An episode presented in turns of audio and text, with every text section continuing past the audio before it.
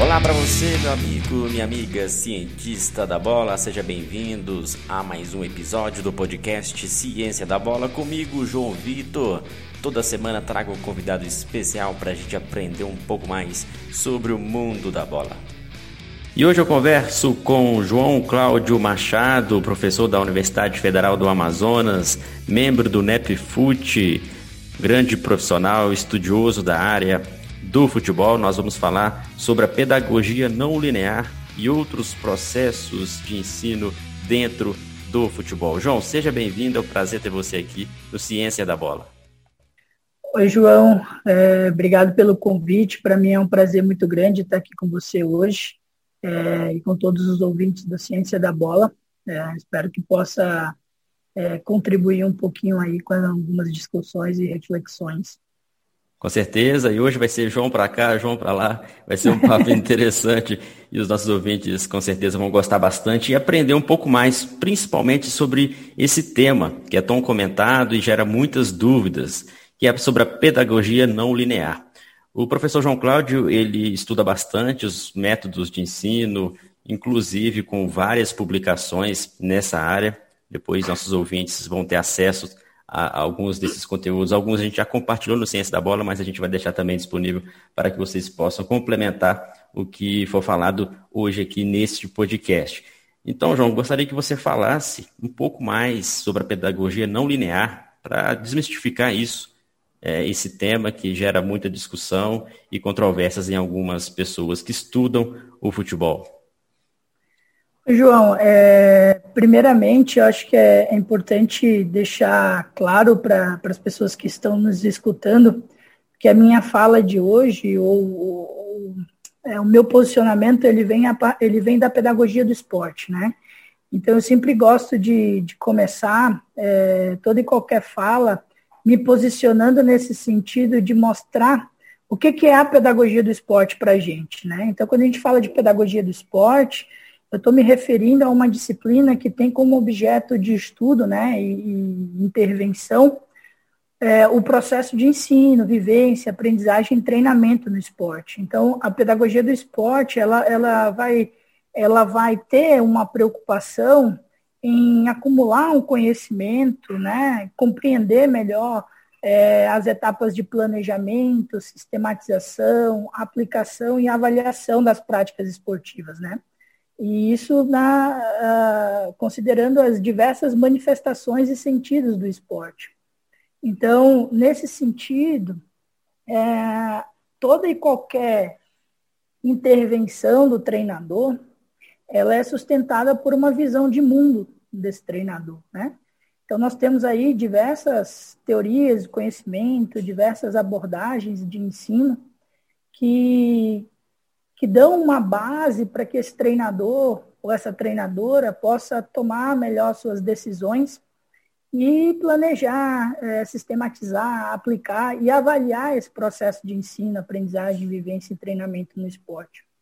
Né? Então, a pedagogia não linear, a gente pode se dizer que é uma abordagem de ensino é, dentro, de, dentro de uma teoria que nós chamamos, que seriam as teorias de conhecimento interacionistas, que entendem que a aprendizagem ela, ela ocorre por meio da relação, né, da interação que esse indivíduo tem com, com o seu ambiente. Né? Então, ela é uma relação mútua, e a partir dessa relação mútua entre o, entre o jogador, né, o aluno, e o ambiente no qual ele está envolvido, é que essa aprendizagem ela vai, ela vai ocorrer. Então, a gente visa, nesse momento, romper alguns paradigmas no sentido de, de tentar superar aquela ideia tradicional, né, de que o jogador de futebol ele já nasceu pronto ou ele é dotado de, de dons que, que de um dom que, que, que vai fazer dele no futuro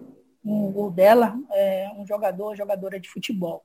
E ao mesmo tempo uma visão é, empirista no sentido de que ah, o jogador e o atleta ah, é um prato raso, né? E que basta nós, treinadores ou treinadoras, irmos acrescentando é, ingredientes, né? Nesse prato, para que a gente possa moldar o comportamento desses jogadores e torná-lo, torná-la é, jogador, jogadora de futebol no futuro. Então, a gente, visando superar essa visão né, de uma pedagogia do esporte tradicional, a gente, dentro das teorias do conhecimento interacionistas, temos diversas abordagens, e a pedagogia não linear é uma delas.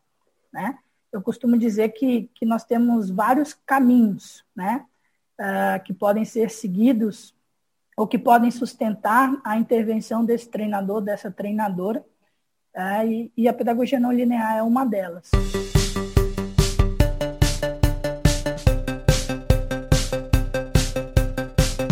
Excelente. Quando a gente ouve falar em pedagogia, a gente lembra, né, remete a alguns processos de treino, como os analíticos, uh, o método sistêmico, até mesmo o TGFU, né, o ensino através de jogos para compreensão.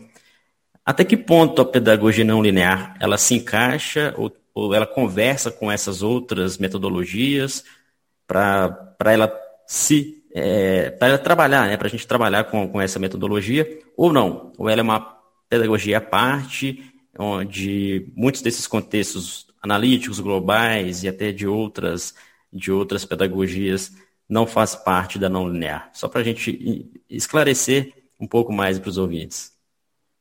Tá bem, João. É, a gente costuma dizer, é, dentro da, pelo menos do grupo que a gente tem vindo a trabalhar e colaborar, que a gente costuma organizar, vamos dizer assim, o nosso pensamento a nível de teoria, abordagens é, é, de ensino e modelos de ensino. Né? Então, quando eu falo de três grandes teorias do conhecimento, a teoria inatista, empirista e interacionista, elas vão entender o processo de aprendizagem de formas diferentes. Né? Ah, nesse sentido, essas três grandes teorias, elas nos levam a entender que existem, vamos dizer assim, a gente costuma organizar dessa forma, é, uma pedagogia do esporte tradicional, né, que é a pedagogia do esporte que é sustentada né, por, um, por uma perspectiva é, empirista, é, inatista, no sentido de que é, o ensino ele é orientado pela técnica né, na técnica como movimento em si, é, através de uma metodologia tecnicista, né, através de atividades analíticas, trabalhando habilidades de forma fechada. É, dentro das teorias interacionistas, nós temos diferentes abordagens de ensino. E dentro dessas, uh, como, como se fosse um grande guarda-chuva, essas teorias interacionistas, ou a partir dela, vão surgir é, diferentes tendências em pedagogia do esporte, né? E a gente costuma é, se referir a essas tendências emergentes em pedagogia do esporte, que são aquelas que valorizam é, ou que o ensino é orientado pelas regras de ação, né? A tática, é, que são inerentes à complexidade, ao contexto do jogo onde a gente valoriza as razões de se fazer por meio de habilidades abertas, né? Onde o jogo tem um papel fundamental dentro desse processo. E nós chamamos de metodologia interacionista, né?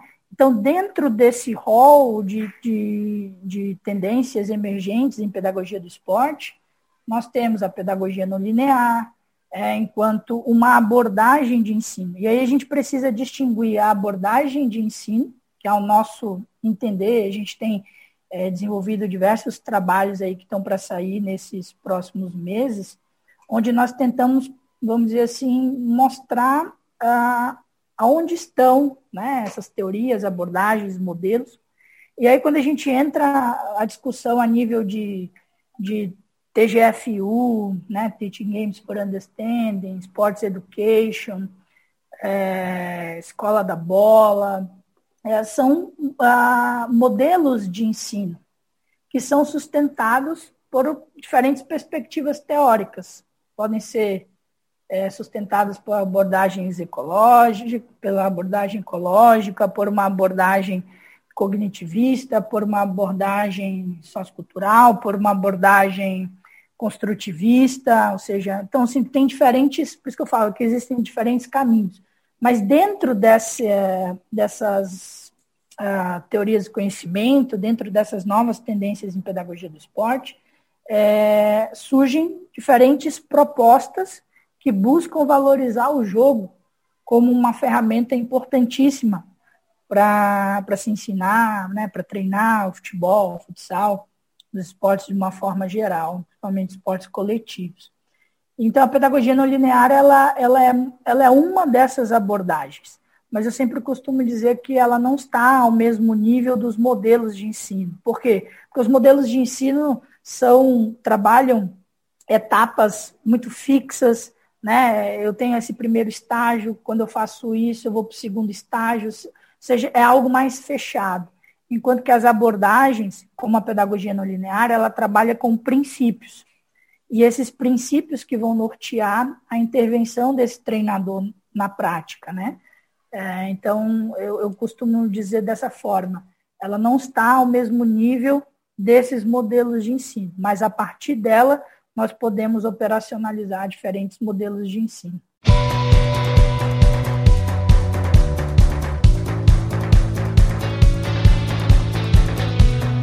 interessante você falar isso, João, porque é, muito se confunde, né? É, essas terminologias e até mesmo a hierarquia de compreensão da, das teorias, das abordagens e dos modelos. Então, você explicando, fica bem claro para o ouvinte né, que a teoria é algo que é, engloba as abordagens né, e as abordagens ali que tem os seus modelos específicos e a pedagogia não linear, ela entra ali como uma abordagem como você disse, um pouco mais, mais aberta no sentido de, de ter os seus próprios princípios para gerir o, a forma como o treinador vai ensinar. E quando a gente fala é, ensinar, não quer dizer apenas nas categorias de base, iniciação, mas ensinar qualquer, qualquer princípio fundamental do jogo, ensinar alguma movimentação tática, enfim, também em categorias adultas e até mesmo no profissional. A gente fala esse termo de, de ensinar, né? mas é, é, é aplicar o, algum conhecimento, ou aplicar algo relacionado ao modelo dentro da, da sua equipe. Então, para a gente deixar mais claro ainda, já que você disse sobre alguns princípios que o treinador deve ter, o professor deve ter, é, como seria, então, esses princípios? Quais, quais exemplos você poderia dar para a gente de, de como o treinador está no treinamento ali, com, com uma categoria sub-15, como que ele abordaria a pedagogia não linear dentro aí do, do seu treinamento, da sua didática?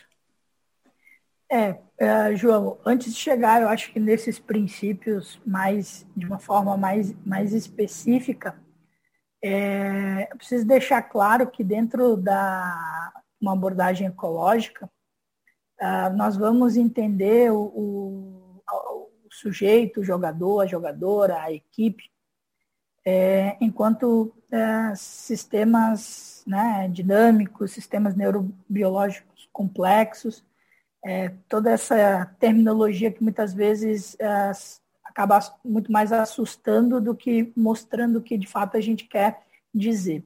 Mas eu costumo pontuar que essas características, ou entender o jogador, a equipe, a partir dessas características, vai nos apontar alguns caminhos quando eu estiver de fato operacionalizando um processo de ensino, aprendizagem, vivência e treinamento no esporte pautado por uma pedagogia não linear. E, e, e o primeiro deles é a gente entender que nem todo estímulo que a gente vai proporcionar para os nossos atletas vão gerar as mesmas respostas para todos os atletas. Né? Então, um determinado estímulo pode gerar diferentes respostas para diferentes jogadores, dependendo de muitos fatores. É, a, a, questão também é, de que um mesmo estímulo pode gerar múltiplas respostas, uma, varia, uma variedade de comportamentos, de ações, é, porque muitas vezes a gente trabalha com uma ideia um pouco mais linear, no sentido de que, é, e eu vejo isso muito é, no futebol e, e, e e até mesmo em artigos que eu leio, em eventos que eu participo, como se o treino fosse algo muito linear e onde eu sei a priori quais são os comportamentos e ações que eu quero trabalhar e eu já identifico quais são as variáveis que eu preciso manipular para gerar esses determinados comportamentos e ações, numa perspectiva bem fechada e linear. Né? Ah, também entender que, já que a equipe e, o, e os jogadores são sistemas, esses sistemas eles apresentam alguns parâmetros que dão estabilidade ao sistema né, que fazem com que os jogadores possam, e, a, e a, ou as equipes, apresentar determinados é, estágios de, de, de organização, de equilíbrio. E eu costumo dizer que o treinador ele precisa conhecer esses parâmetros no sentido dele saber como ele vai tirar os seus jogadores da sua zona de conforto e a sua equipe para gerar instabilidade. E essa instabilidade ela é fundamental porque é justamente a busca pela organização, a busca pelo equilíbrio, a busca pela estabilidade que vai fazer com que as, os nossos jogadores e as nossas equipes possam evoluir. É, então, a variabilidade ela tem um papel fundamental dentro desse, desse processo. A variabilidade dentro é, das sessões de treino. Né? Quando a gente fala, mesmo trabalhando alguns princípios, se eu pensar em princípios é, é, operacionais como manutenção da posse de bola, talvez em determinado estágio de formação desses jogadores, de desenvolvimento desses jogadores, seja interessante vivenciar diferentes formas de manter a posse da bola, diferentes formas de progredir com a bola, né? Só para dar alguns exemplos aqui mais mais claro. Então, assim, essas características elas são fundamentais e precisam ser levadas em consideração quando a gente está estruturando os nossos treinos, quando a gente vai fornecer determinadas instruções para os nossos jogadores, ou até mesmo quando a gente vai avaliar a performance desses nossos jogadores.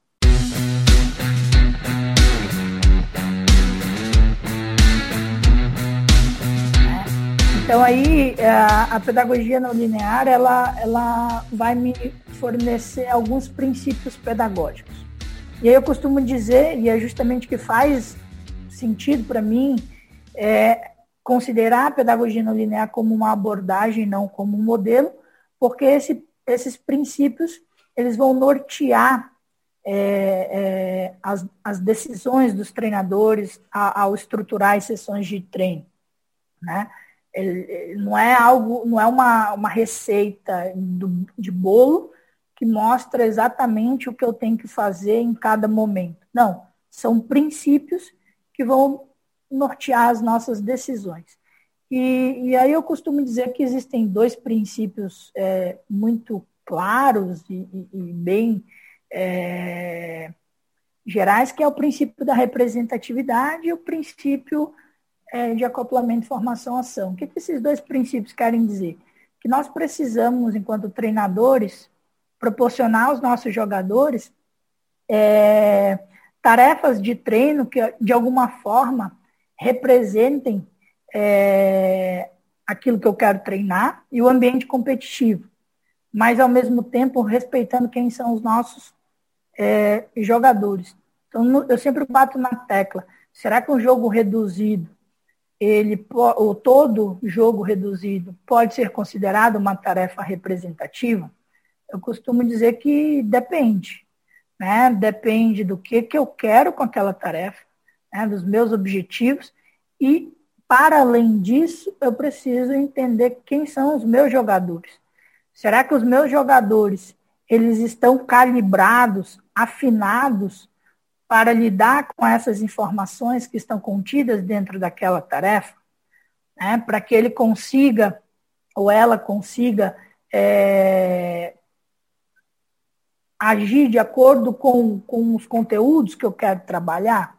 Né? Então, eu acho que esses dois princípios pedagógicos me ajudam a ter uma ideia é, de quando eu estou pensando nas tarefas, na construção dessas tarefas propriamente ditas, é, o que, que eu quero treinar.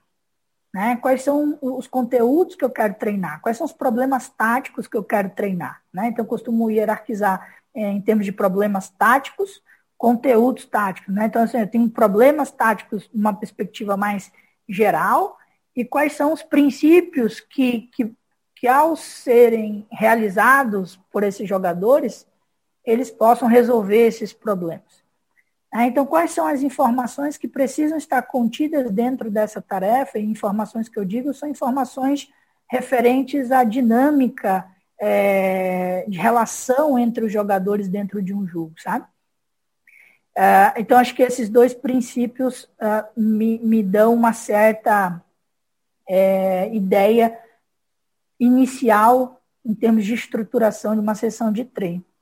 E aí depois eu preciso saber, então, o que, que eu vou manipular dentro dessa tarefa, né?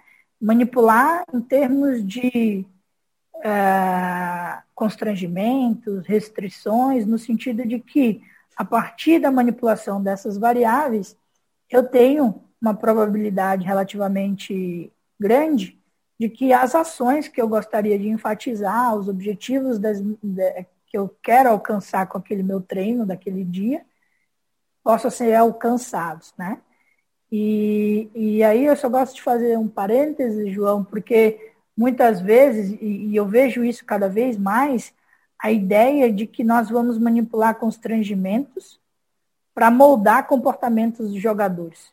Eu costumo dizer que os constrangimentos, eles precisam ser manipulados não para para limitar as possibilidades de ação dos nossos jogadores, mas sim para potencializar as possibilidades de ação para esses jogadores, né? Uma vez que eu quero desenvolver padrões flexíveis de ação, né, de movimento, se eu pensar do ponto de vista do indivíduo ou, ou da equipe, é, então eu preciso saber direto, é, exatamente o que eu quero manipular. Ah, o que são constrangimentos? É, constran... Ah, é o tamanho do campo, é o número de jogadores? Não, constrangimentos são as informações que atuam para regular a ação do jogador. Agora, é lógico, se eu, se eu diminuo ou aumento o tamanho do campo, se eu aumento ou diminuo o número de jogadores, isso vai gerar informações diferentes para os jogadores que estão lá jogando. E aí eu preciso saber é, como é, é, gerir esse, esses, esses constrangimentos, essas variáveis dentro do jogo, para que eu possa potencializar o comportamento exploratório dos meus jogadores, né? Aí é o que a gente entra no, no quarto princípio, que é, que é o princípio da aprendizagem exploratória.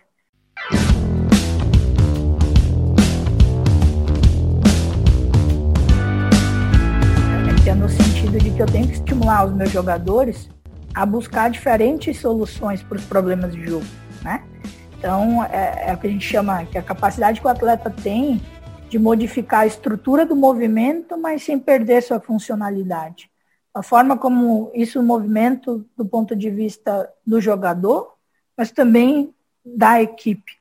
Essa capacidade que, ele, que, que os jogadores ou a equipe tem de variar esses, esses seus movimentos, essas suas ações, mas para conseguir alcançar o seu objetivo, é um princípio que a gente precisa é, seguir.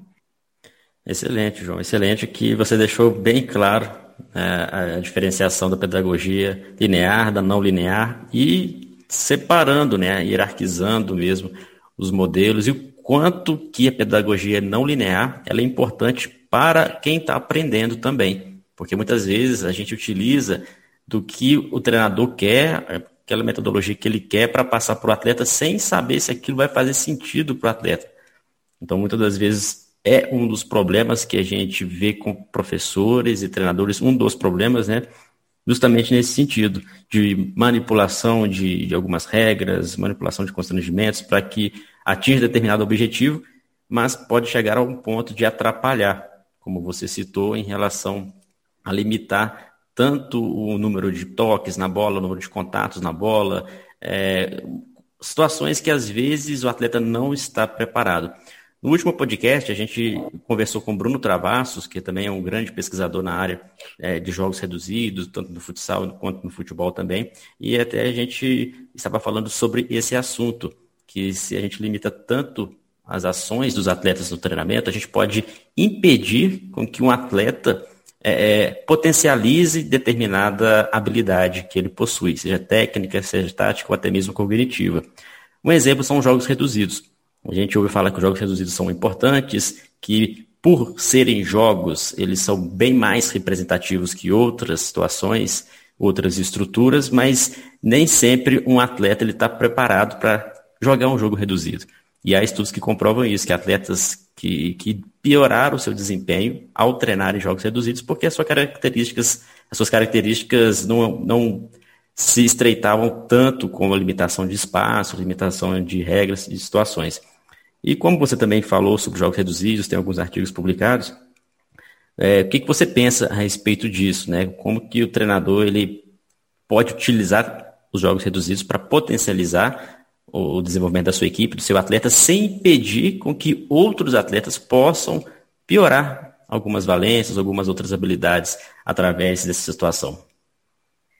É, João, eu, eu acho que, que é importante é, a gente deixar claro, hum, pelo menos assim, o grupo com quem eu tenho trabalhado, é, é o conceito de jogo, né? Porque por vezes a gente acha que um jogo é, é, vamos dizer, quando eu tenho duas equipes, uma jogando contra a outra, e, e, na realidade a gente tem um conceito um pouco mais amplo daquilo que vem a ser jogo. Né? Então, o que define o que é e o que não é o jogo é a capacidade de entrega do, do, do jogador, é o estado de jogo. Né? É, então, assim, para gente, muitas vezes, determinados tipos de tarefa e se a gente for analisar algumas características de imprevisibilidade, de desafio, uh, de representação, uh, isso está ali envolvido dentro daquela tarefa, e quando a gente analisa o grau de envolvimento, de engajamento é, do jogador ali dentro daquela atividade, nós, nós passamos a considerar aquilo como um jogo, né? E, e o contrário também muitas vezes é, acontece tenho duas equipes, uma jogando contra a outra, mas a gente limita tanto a capacidade de, de, de se, do jogador se expressar, de se envolver, que o nível de engajamento dele dentro daquela atividade, a gente costuma dizer que ele deixa de estar em estado de jogo. Então, a gente costuma dizer que para aquele indivíduo, aquilo não é jogo, né? Então, por isso que eu sempre costumo dizer que uh, todo e qualquer jogo, para ele ser considerado uma tarefa representativa, ela precisa estar ajustada ao nível dos jogadores.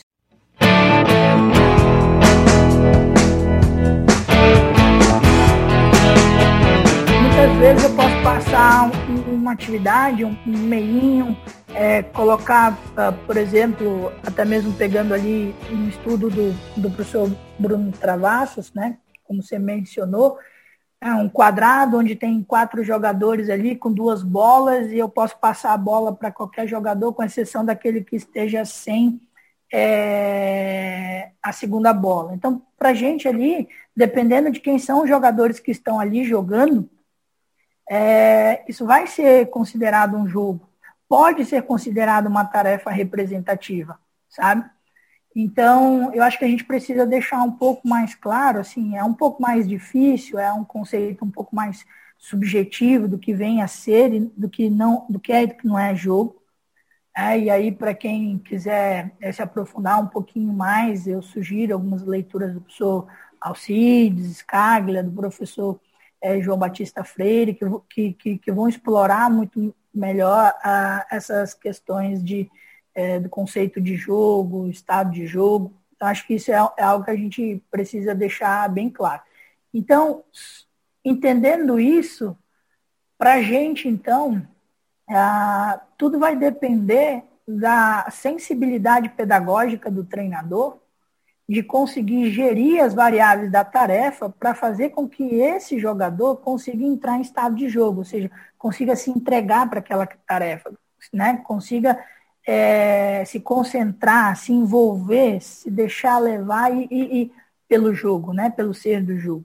Então, um pouco nesse sentido, a gente acredita que, é, independentemente do nível de desempenho dos jogadores, nós conseguimos proporcionar algumas tarefas, algumas atividades para os nossos jogadores que venham estimulá-los a jogar, a entrar em estado de jogo. E para a gente isso é jogo.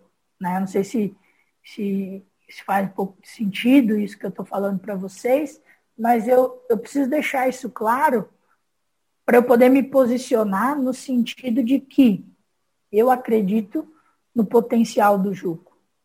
Né? Então, eu acredito que é, é muito mais difícil eu criar uma atividade, uma tarefa, e estimular os meus alunos com nível de desempenho técnico, tático muito baixo, nível de compreensão tática baixa do jogo, mas para estimulá-los a entrar em estado de jogo é muito mais difícil, mas não, não é impossível. E a rua esteve aí por muito tempo para mostrar para a gente é, o quanto que isso é possível. Né? Quando a gente fala de uma pedagogia da rua, vem um pouco nesse sentido. A quantidade de jogos e brincadeiras, seja de bola com os pés, de bola com as mãos, é, uh, alguns jogos populares, né, que, que, que nos fazem perceber o quanto que essas, as, essas atividades né, são ricas para estimular a aprendizagem dos nossos jogadores. Isso não só do ponto de vista motor, né, mas também do ponto de vista é, tático.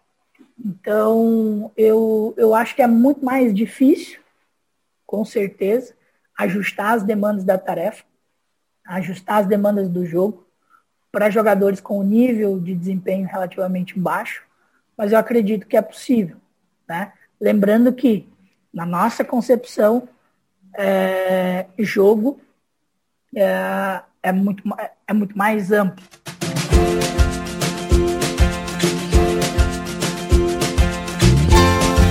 Realmente, realmente é um desafio tanto para o professor, para o treinador, entender, né, ajustar qual tipo de jogo vai implementar, como que vai ser o treinamento, o que que vai ser trabalhado, principalmente o nível dos jogadores. A gente sabe que dentro de um grupo de jogadores, numa equipe, na base, no profissional, há diferenças de características, há diferenças também de níveis de, de qualidade mesmo de alguns jogadores que, que precisa, o treinador precisa entender tudo isso antes de de apenas reduzir o campo e vamos fazer um jogo ali, vamos simular um ambiente que seja representativo e não é bem assim.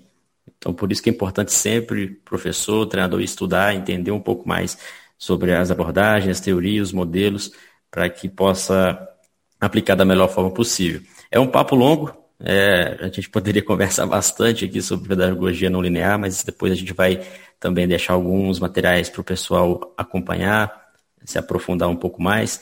E importante a gente falar também, é, nessa segunda parte do nosso episódio de hoje, João, sobre o núcleo de estudos aí da Universidade Federal do Amazonas, que é o NEPFUT, que você faz parte, inclusive estuda além do, da pedagogia não linear, de outros conceitos pedagógicos, uh, mais pesquisas dentro do futebol. Então, eu queria que você falasse um pouco para a gente o que, que vem sendo pesquisado, vem sendo desenvolvido aí no, no, no núcleo de vocês. Obrigado, João, pela oportunidade de, de falar um pouco sobre, sobre o nosso núcleo. Mas, basicamente, o nosso núcleo ele atua em três vertentes aqui dentro da, da universidade. O primeiro deles é nós institucionalizamos um projeto é, de futebol com crianças jovens e universitários. Então, a gente tem é, várias equipes treinando dentro da universidade. Lógico que Agora, em virtude da pandemia, essas atividades estão suspensas, mas nós temos crianças a partir desde os sete anos de idade até adultos da, de 23, 24 anos. Então, temos várias categorias treinando dentro da, da UFAM. É, e nós atendemos essas crianças e jovens inclusive a equipe universitária da, da, universi da universidade, onde a gente tem ali dentro do nosso núcleo vários alunos. É, a gente costuma reproduzir dentro desses projetos, um, tenta reproduzir ali um, um contexto de um clube, né? Então, nós temos comissões técnicas para cada categoria, analistas de desempenho, é, nós temos alguns alunos é, que são responsáveis pela parte da gestão do clube, então a gente tenta reproduzir de alguma forma, fazer com que os alunos possam experimentar e vivenciar um pouco mais isso na prática. Nós temos os projetos de pesquisa, né, os projetos de iniciação científica, e agora, em, em janeiro, agora, nós, nós temos o processo seletivo do mestrado, eu vou orientar duas pessoas no mestrado, para estudar futebol também. E, e, dentro desse núcleo de pesquisa, nós, nós adquirimos agora alguns sistemas é, de GPS da Wimo, né? chegaram em Manaus essa semana. Então, isso com certeza vai nos ajudar a desenvolver estudos cada vez mais robustos, né? Do ponto de vista metodológico, então, é, do ponto de vista de aquisição de dados, né? Acho que isso vai ser muito importante, e até mesmo para usar no dia a dia com, com, com as categorias e clubes que a gente tem parceria. A gente firmou uma parceria recentemente com um clube que, é, que é o Fast Club. A terceira, a, terceiro, vamos dizer assim, é, onde a gente atua dentro do núcleo é com a formação, né? Então a gente tem desenvolvido alguns cursos de formação para treinadores é, daqui do estado. E mais recentemente nós tivemos aí o apoio da Secretaria Nacional de Futebol e Direitos do Torcedor e nós vamos ampliar essa, esse suporte não apenas para o estado do Amazonas, mas para todos os estados da região norte do país.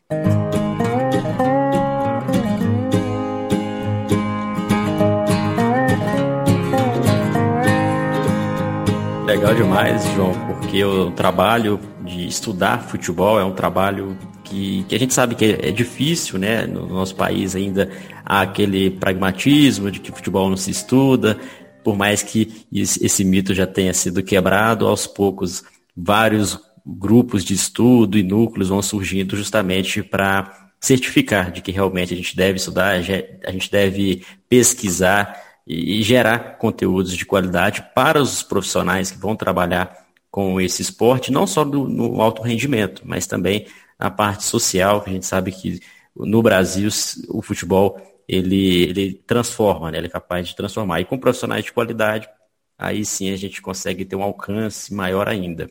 E o trabalho do NEPFUT é interessante porque é o único laboratório de, de estudos, né? o único núcleo de estudos da região norte, que estuda o futebol especificamente, com publicações.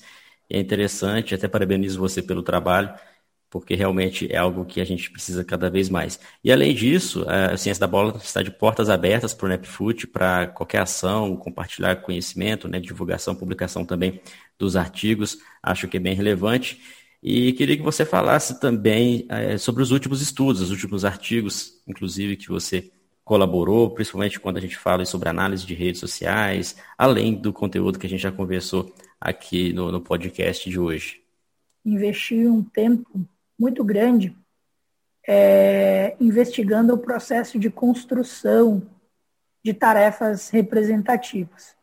Né?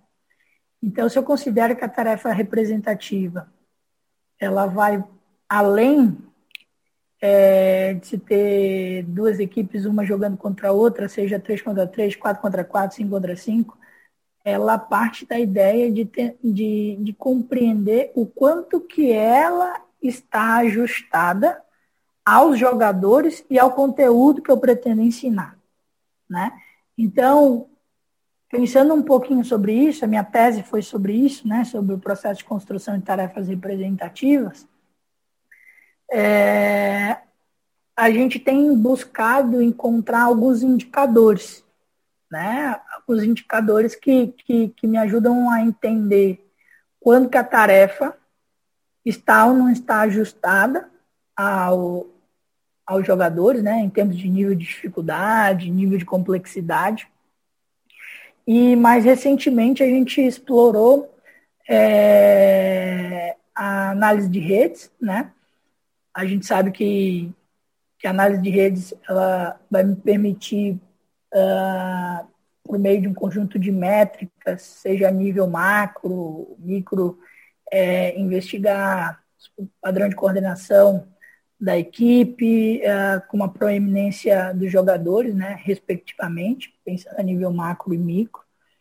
É, e por meio dessas métricas, elas tinham sido, é, talvez na maior parte dos estudos, utilizadas em contextos de competição, né, então jogos de alto nível, para entender um pouco desse padrão de, de é, de coordenação, aí, de interação dos jogadores dentro do jogo, da equipe. Então, Então, a, a gente tentou utilizar essas métricas dentro do contexto de treino, para entender como que elas se comportam quando nós é, proporcionamos tarefas muito fáceis ou muito difíceis para os jogadores, dependendo do nível de desempenho tático deles. É, então a gente percebe, por exemplo, que essas métricas elas podem ter um potencial interessante para gente, a gente entender quando que essa tarefa pode ou, ou não estar ajustada ao nível de desempenho de jogadores. É lógico que é, que é um estudo ainda, né, mostrando alguns caminhos, mas a gente ainda precisa é, desenvolver outros, né? A gente tem alguns ainda aí para sair nessa mesma linha.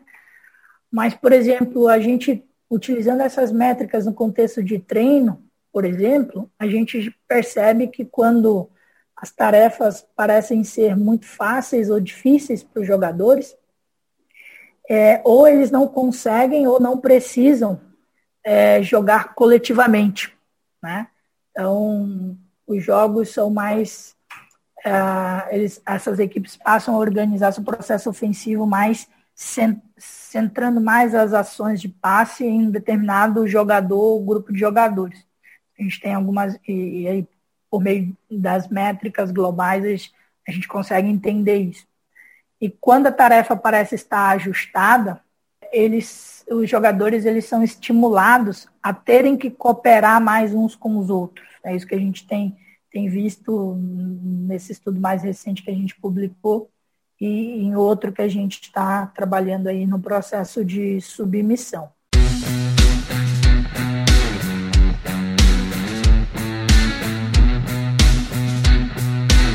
Então, ao mesmo tempo, a gente tem visto que algumas métricas individuais também podem ser interessantes para serem utilizadas em, termos de para tentar investigar a proeminência dos jogadores, mas no sentido assim de, de tentar mostrar que quando a tarefa está ajustada, parece que os jogadores eles apresentam uma relevância, um papel relativamente mais homogêneo é, no padrão de circulação da posse de bola, ou seja, eles parecem contribuir de uma forma mais, mais é, é, homogênea. Agora, é lógico que esses estudos que a gente fez, a gente teve sempre a preocupação é, em buscar fazer com que os jogadores é, jogassem com, com companheiros de equipe e adversários que sempre tinham um nível de compreensão tática relativamente semelhante. Né? Então, a gente acredita que dessa forma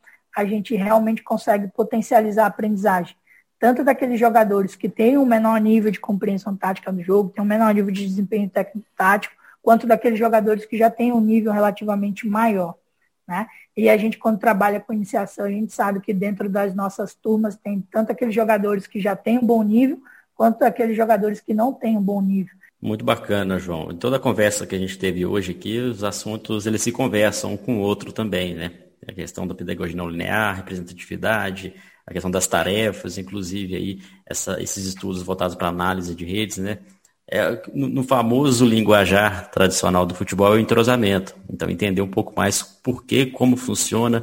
E na organização do treinamento, o treinador ele tem que entender que às vezes entrosamento não acontece, talvez seja por causa da tarefa, da complexidade, enfim, são vários fatores e com certeza é um trabalho tanto que vocês estão fazendo aí e, e espero é, contribuir aqui, o Ciência da Bola contribuir.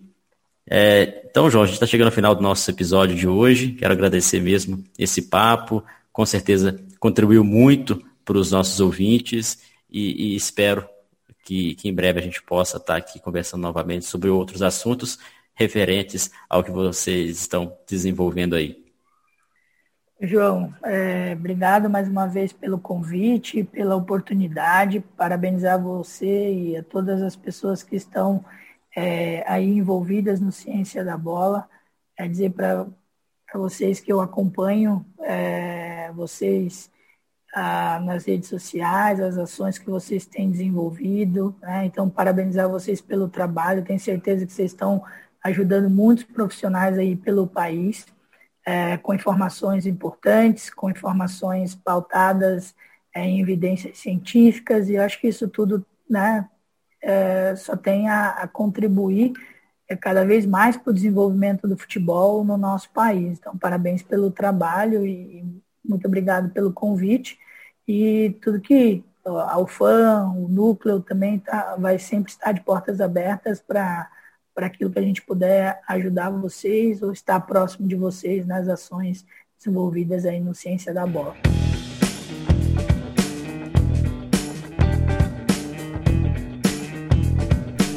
E este foi mais um episódio do podcast Ciência da Bola. Obrigado pelo carinho da sua audiência. Continue acompanhando a gente nas redes sociais. Acesse também o nosso site.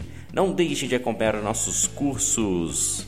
Grande abraço a todos e até o próximo episódio.